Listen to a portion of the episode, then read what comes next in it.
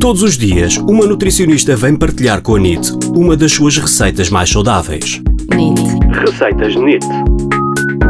Hoje, com a nutricionista Mariana Abcacis. A receita de hoje é um creme de abóbora com sementes de girassol tostadas. Ingredientes: precisamos de 3 cebolas, 2 talos de alho francês, 3 cenouras e um pedaço grande de abóbora, cerca de 300 gramas, já sem, sem a casca e sem as sementes.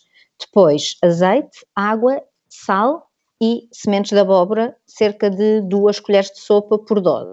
Preparação: